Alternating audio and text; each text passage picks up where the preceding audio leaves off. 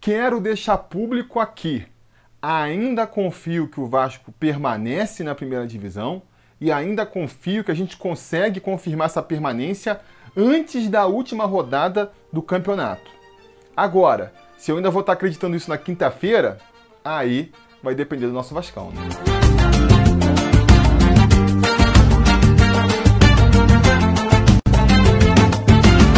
Fala, torcida vascaína, Felipe Tiru de volta na área para falar de jogo do Vascão, porque nessa quarta-feira, às nove e meia da noite, com transmissão da Globo para o Rio de Janeiro e parte da rede, o Vasco vai até Bragança Paulista enfrentar o Red Bull Bragantino pela 31ª rodada do Campeonato Brasileiro da Série A. Um jogo onde é fundamental que o Vasco volte com algum pontinho, né? É óbvio, é, o ideal seria voltar com os três pontos aí, mas o um empatezinho lá em Bragança não vai ser de todo mal, é importante inclusive, né? é fundamental, porque pelo menos vai garantir que a gente fique ali, ó, com a cabeça fora d'água, não é mesmo? Ainda ali fora da zona de rebaixamento. A gente, infelizmente, perdeu uma grande oportunidade de estar tá mirando aí, né, coisas mais altas, ambições maiores na competição. Se a gente tivesse vencido aí a, o, o Curitiba na, na, na última rodada, né?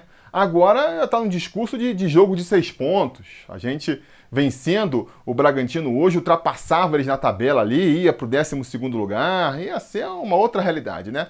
Mas não deu, vacilamos, perdemos para o Curitiba e agora tudo indica que a nossa briga vai ser mesmo ali só para ficar fora da zona de rebaixamento até o final do campeonato. E para isso, para isso, é fundamental que a gente volte com pelo menos é, um pontinho lá de Bragança Paulista. E por quê? Por que, que eu acho que pelo menos um pontinho a gente tem que fazer é, lá em Bragança Paulista para manter tudo dentro dos esquemas, né? O primeiro motivo é bem simples. Se você está brigando para não cair, qualquer ponto conta. A gente não pode menosprezar os pontos que vêm dos empates. É só você acompanhar, e a gente, infelizmente, o Vascaíno já acompanha aí essa briga há muito tempo, cara. É, são rodadas e rodadas em que é, aquelas rodadas tudo ajuda, menos o próprio clube, né? Todos os adversários perdem pontos, perdem seus jogos, e aí de repente você faz um empatezinho, você já, já respira um pouco, né?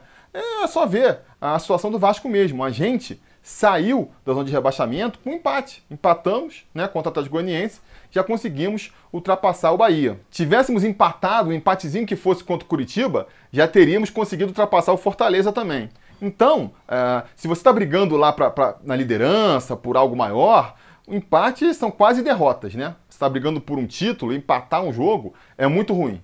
Mas quando você está brigando lá na parte de baixo da tabela, cara, um empatezinho pode ser a diferença entre você ser rebaixado ou ficar é, na primeira divisão. Então, esse é o principal motivo. Acho que se a gente conseguir é, pontuar aí na, na grande maioria dos jogos que faltam, Óbvio, vamos ter que vencer um jogo ou outro ali, né? Mas quando não puder vencer, se a gente puder empatar, já vai ser excelente. Né? Ah, pô, o Vasco tem uma tabela difícil, vai pegar o Bragantino, depois vai pegar o Atlético Mineiro, depois o Flamengo, é difícil de ganhar.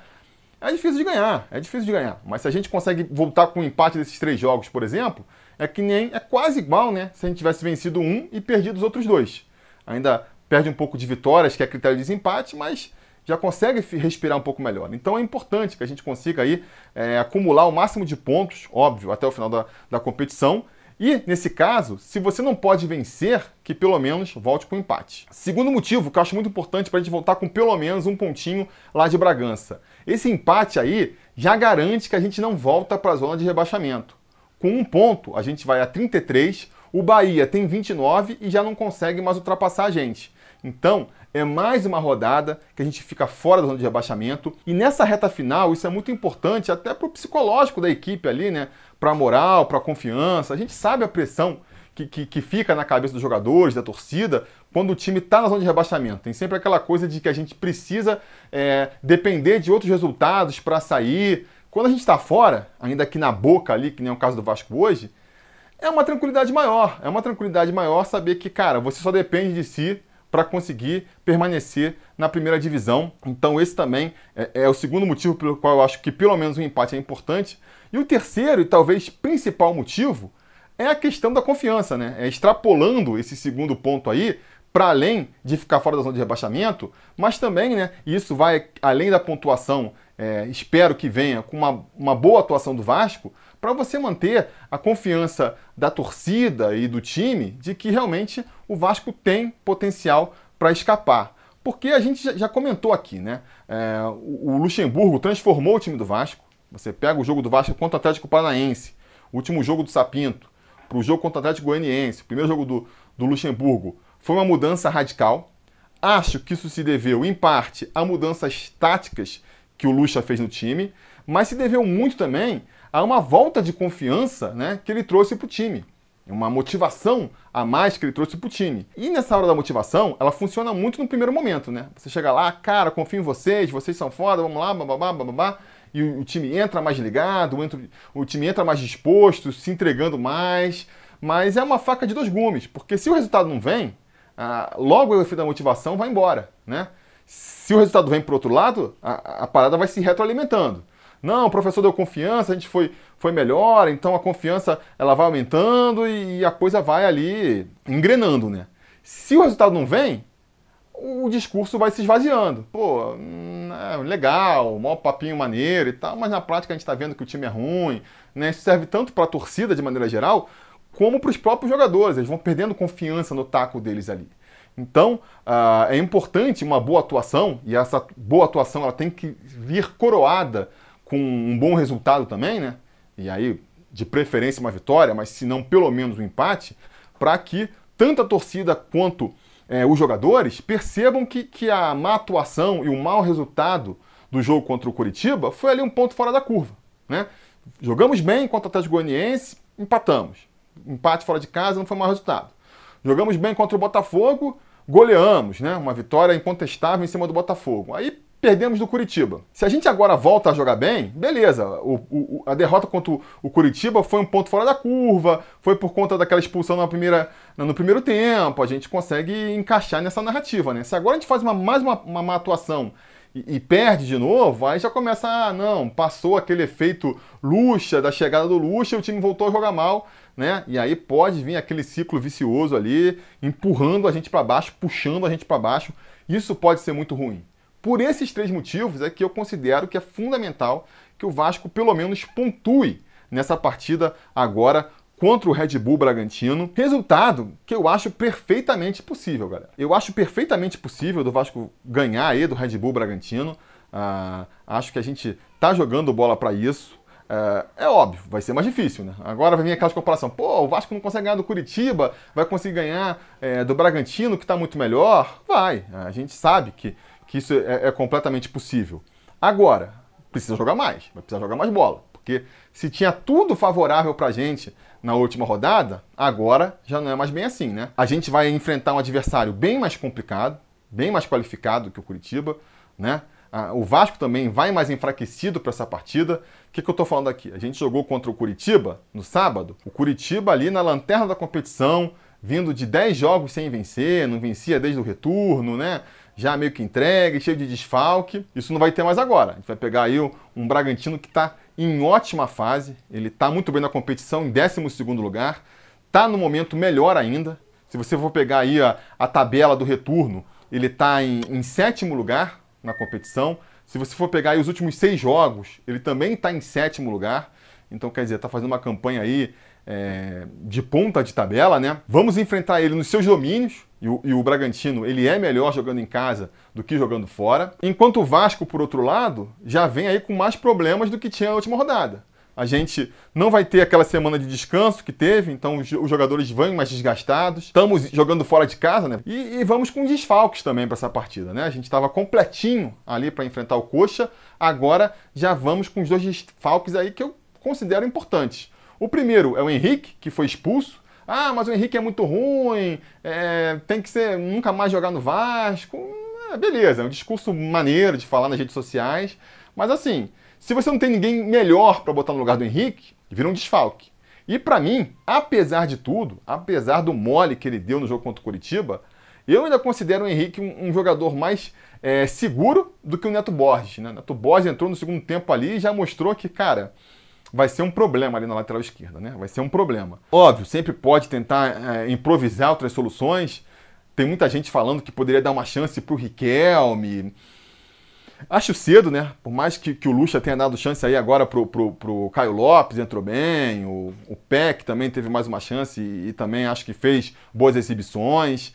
Eu ainda acho preocupante você ficar apostando muito na molecada, principalmente o Riquelme, que é um garoto ainda muito novo, muito franzino, parece. E aí, para jogar principalmente numa posição de defesa, e o Riquelme, a gente elogia muito ele pelo, pela sua ofensividade, né? Mas o lateral esquerdo, ele tem uma obrigação defensiva muito importante também, né? Aí vai entrar ali o Riquelme, pô, estreando nos profissionais, jogando ali para recompor a defesa contra um time veloz ali, em boa fase do Bragantino, para ele ser envolvido e tomar um baile ali pela esquerda, não custa nada, né? Então, assim, outra solução que eu vi muita gente propondo e que eu até já acharia mais interessante seria, às vezes, botar o Léo Matos ali pela esquerda, porque parece que ele já jogou é, pela lateral esquerda, e aí a gente tá botando um jogador é, mais experiente, mais cascudo, né? E aí botaria ali o Caio Tenório pela direita, o Caio Tenório que já entrou bem contra o Botafogo, seria um, um, jogador um pouco melhor, né? Um pouco mais de qualidade técnica do que o Neto Borges, que é um jogador que,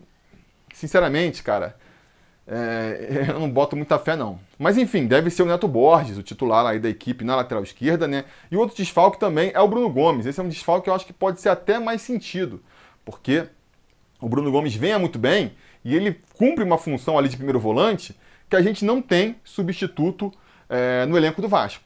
Um cara que consiga marcar com a intensidade do Bruno Gomes e consiga depois é, fazer a saída de bola com a qualidade que o Bruno Gomes pode dar também, eu acho que a gente não tem no, no elenco do Vasco hoje. O Luxemburgo vai poder optar ou por manter, tentar manter um pouco ali da, da intensidade, né, da, da, da combatividade do Bruno Gomes, botando o Marco Júnior, mas aí vai abrir mão da qualidade técnica na hora de sair para o jogo. Ou então bota o Andrei, que vai manter ali a qualidade da saída, pode até melhorar um pouquinho, mas vai deixar um pouco a desejar na hora da combatividade. Né? O Andrei ele entrega muito bola lá atrás, e eu já reclamei bastante disso aqui. Ou então, já vi também outras soluções, né? Vi gente especulando que ele poderia botar o Caio Lopes jogando de primeiro volante. Não acho, não acho que seja interessante também, não vejo essas características no Caio Lopes.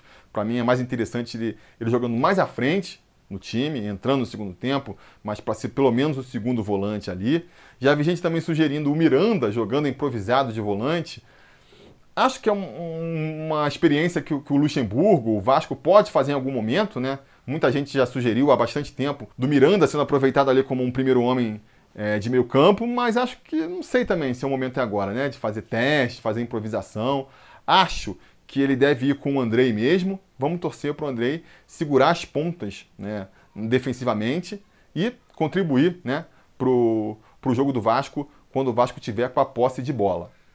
Fora isso, eu não acredito mais em grandes mudanças do Vasco para essa partida. Vi gente especulando aí, né? O Atenção Vascaínas falou que o, Juninho e o Thales poderiam ser barrados para essa partida. Eu não faria mudanças ainda, sinceramente, não faria mudanças. Ah, o Caio Lopes tem entrado bem, o Benítez está voltando aí, mas ainda assim, cara, segura esses caras para o segundo tempo, pode ser muito importante. É, é, bom até que o Vasco tenha ali no banco uns caras que podem entrar no, no decorrer da partida e mudar o jogo, ou pelo menos continuar segurando a peteca, né? Ao contrário do que a gente via recentemente, onde o Vasco é, vivia um dilema. Os titulares começavam a, perder o gás, a qualidade do futebol do time ia caindo, e aí ficava aquela dúvida, né? Mantém esses caras aí já meia bomba, ou bota uns caras do, do, do banco que, pô, entra e não resolve nada, ficava aquele dilema. Agora parece que isso está resolvido. Então vamos manter isso aí, né? Deixa o Benítez e o Caio, Caio Lopes para o segundo tempo e vamos com esse time do Vasco aí para tentar ganhar do, do, do, Bragantino, né? Acho que a gente tem totais condições de vencer. O Bragantino é um adversário muito mais complicado do que foi o, o Coritiba, com certeza.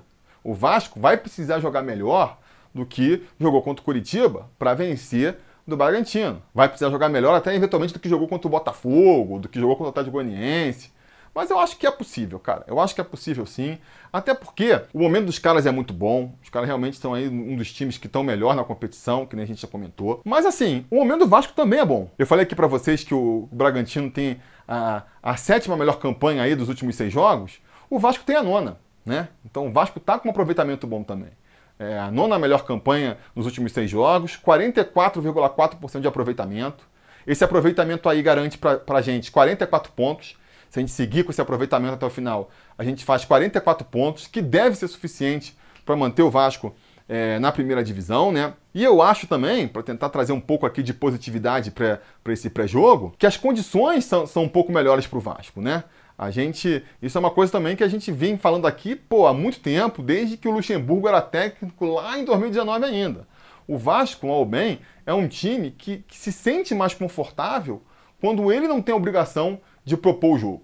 Então a gente pegou um adversário é, mais fácil uh, no sábado, que era o Curitiba, mas a gente pegou com essa dificuldade de ser o Vasco é, que tinha a obrigação de propor o jogo, de tentar buscar o resultado, que é um estilo de jogo que o Bragantino também gosta.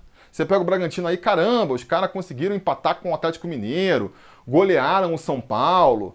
Mas você vai ver que esse mesmo time empatou com o Curitiba também. Empatou com o Curitiba em 0 a 0 Por quê? Eu acho, pelo pouco que eu vejo aí do, do time do, do Bragantino, Red Bull, é, ele é um time muito rápido, muito veloz e que gosta de jogar no contra-ataque. Quanto São Paulo, eles se fizeram assim, né?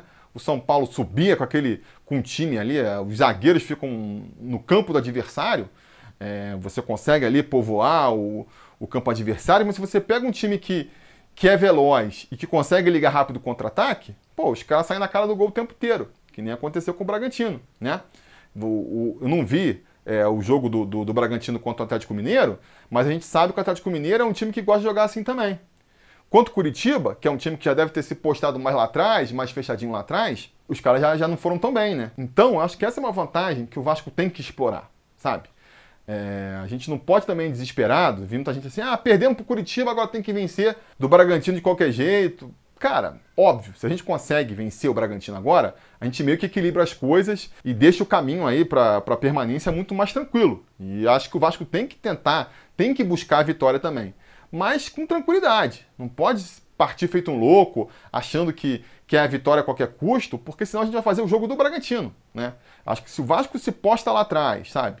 Deixa o Bragantino ali tomar iniciativa e a gente passa a ser é, o time que joga no contra-ataque, talvez a gente possa se beneficiar. Porque para o Bragantino, pela, pelo momento que eles estão na competição, pela posição deles na tabela, é, jogando em casa contra um adversário que está abaixo deles na tabela, o objetivo deles vai ser vencer, fazer os três pontos. Então eles vão ter que vir para cima do Vasco.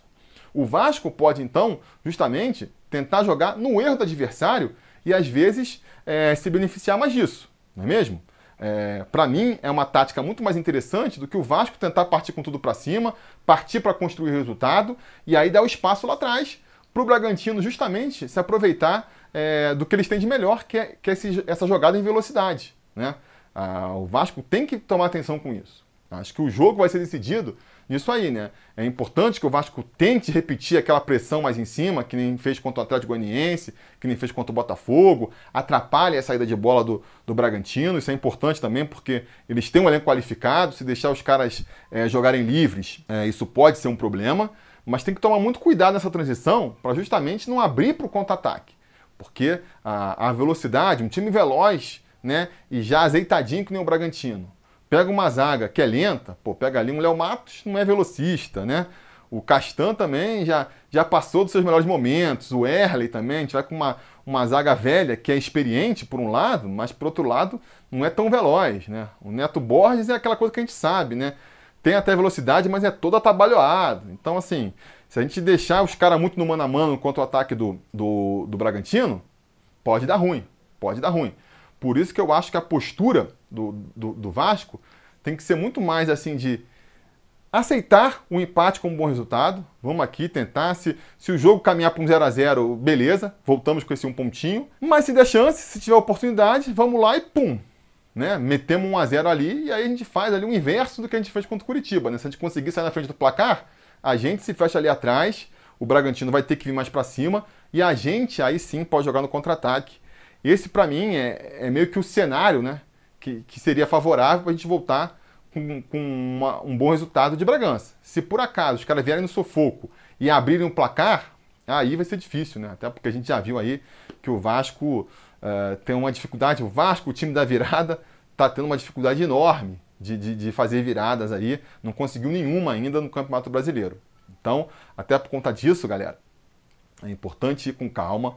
O importante é, é ir com a preocupação de não tomar gols, para aí, se o jogo favorecer a gente, aí sim, a gente tentar dar uma estocada lá e sair com os três pontos de Bragança Paulista, beleza? É, isso tudo posto, então, cara, vou apostar no quê? No empate, né? Falei tanto aqui em favor do empate, tem que apostar no empate.